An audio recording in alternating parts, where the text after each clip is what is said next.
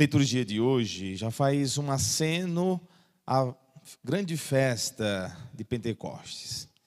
Passando esse domingo que vem, que será a Ascensão do Senhor, próximo domingo, então, seguinte, será a grande festa de Pentecostes. E hoje, a liturgia já nos prepara, já nos indica a importância que as primeiras comunidades cristãs deram ao Espírito Santo, que o próprio Cristo nos deixou as primeiras comunidades entenderam logo cedo que quem conduz a igreja, quem dinamiza a igreja, é o Espírito Santo de Deus. E Jesus Cristo diz aqui no Evangelho de hoje, que nós acabamos de escutar, eu rogarei ao Pai, e Ele vos dará um outro defensor, para que permaneça sempre convosco. Ou seja, um defensor que permaneça conosco, que nos acompanhe. E quando a gente lê no grego, a palavra que o grego usa é paráclito, que significa tanto defensor como também advogado. As duas palavras, elas têm o mesmo sentido, defensor, inclusive temos defensor público, temos advogado. O que faz o advogado? É aquele que conhece as leis. Quando a gente se, se embaraça em alguma coisa, precisamos de um advogado que conhece as leis para nos orientar, para nos, nos conduzir, para nos dar direção. É isso que o advogado faz. Você está perdido, você está sem saber o que fazer quando se apresenta uma situação dessas encrencas né, da vida. E aí vem o advogado.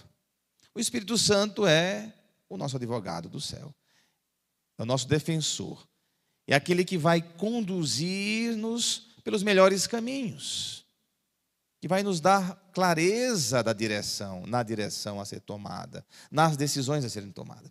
E é interessante que a primeira leitura é, dos Atos Apóstolos conta um, um fato interessante e curioso, é, que Filipe ele foi na cidade de Samaria para pregar Jesus Cristo, o Evangelho. Samaria era um lugar que os judeus não iam. Os judeus não gostavam dos samaritanos. Vocês sabem por quê? Né? Porque os samaritanos eles eram um povo sincrético. Eles misturaram a religião de Israel com os deuses da Síria. Então, os, os, para os judeus, eles macularam a religião. E Filipe foi lá, na Samaria. Foi pregar o evangelho lá. E diz aqui que ele realizou tantas curas lá, e todos escutavam Filipe falar, viam os milagres que ele fazia. De muitos processos saíam os espíritos maus. Numerosos paralíticos e aleijados também foram curados. Aquilo que Jesus Cristo fazia, Filipe também é, realizou na Samaria. E os apóstolos que estavam em Jerusalém ficaram sabendo que muitos tinham se convertido a, a Jesus, e então a, os apóstolos mandaram Pedro e João lá. Mandaram para quê? Para levar o Espírito Santo, impondo as mãos. Filipe batizou todo mundo que se converteu a Cristo. Filipe batizou. Né? Vocês acompanharam a leitura, né? Filipe batizou todo mundo. E aí os apóstolos foram e diz aqui que é, né? Porque o Espírito ainda não viera sobre nenhum deles, apenas tinham recebido o batismo em nome do Senhor Jesus. Pedro e João impuseram-lhe as mãos e eles receberam o Espírito Santo. É nessa leitura também que a igreja fundamenta a celebração da crisma. Né? A gente, com 14, 15 anos, se crisma, está é, é, tá fundamentado aqui. Ou seja, eles foram batizados, depois os apóstolos, que hoje são os bispos, os sucessores dos apóstolos, só o bispo pode batizar, pode crismar, né? vocês sabem, né? Quando tem crisma, a gente chama o bispo, seguindo esta, esta tradição das primeiras comunidades. Então, eles foram lá e, vamos dizer assim, crismaram o povo.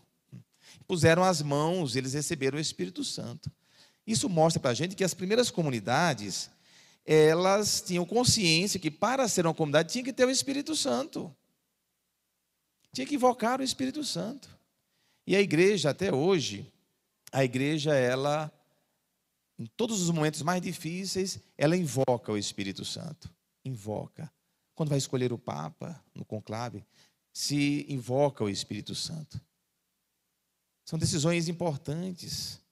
Em cada momento, a igreja sempre invoca o Espírito Santo. O Espírito Santo está a guiar a comunidade. E Jesus Cristo nos diz: né, Vou é, rogar a Deus que envie um outro defensor, né? o Espírito da verdade, que permaneça sempre convosco.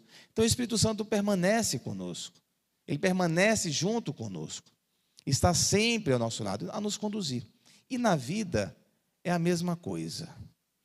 Nós precisamos do Espírito Santo para nos guiar, para tomarmos as nossas decisões. O Espírito da verdade. E quando as situações se agigantam, é Ele que nos guia.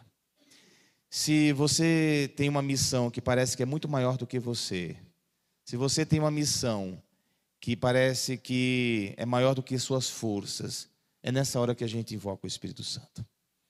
Você assume a missão. Se você está diante de uma situação que você se sente tão pequeno e a, e a situação é tão grande, o Espírito Santo. Se a sua cruz é pesada, se você sente que a sua cruz é pesada, é o Espírito Santo que a gente invoca nessas horas. E ele nos, é Ele que nos guia, nos faz atravessar todos os momentos difíceis e superar todas essas situações que parece que são maiores do que a gente. E nós realmente somos pequenos, frágeis diante das situações. Você já deve ter feito alguma experiência de ter passado por uma situação muito difícil e achar que não ia superar. E daqui a pouco você conseguiu superar. Daqui, daqui a pouco virou passado aquilo que você viveu. É nessas horas que você tem que a, é, se valer da assistência do Espírito Santo. É o defensor, é o paráclito, permanece conosco, é promessa de Jesus Cristo. Como é fundamental a gente entender isso na vida da gente? Que a dinâmica da vida é conduzida pelo Espírito Santo. Tanto que a palavra espírito, depois no Pentecostes a gente vai explicar um pouco melhor, é, tanto no, no hebraico como no grego, a palavra é vento. Eles usam a palavra vento para designar o Espírito Santo. Porque o que faz o vento? O vento move, o vento faz é, a, a vida ter dinamismo, o vento faz girar. Né? a roda, enfim. Então a palavra é vento para designar Espírito Santo. Esse sopro de Deus sobre nós, sobre as nossas vidas. E hoje, como celebramos todas as mães, e as mães, elas recebem logo uma missão, né? Ser mãe.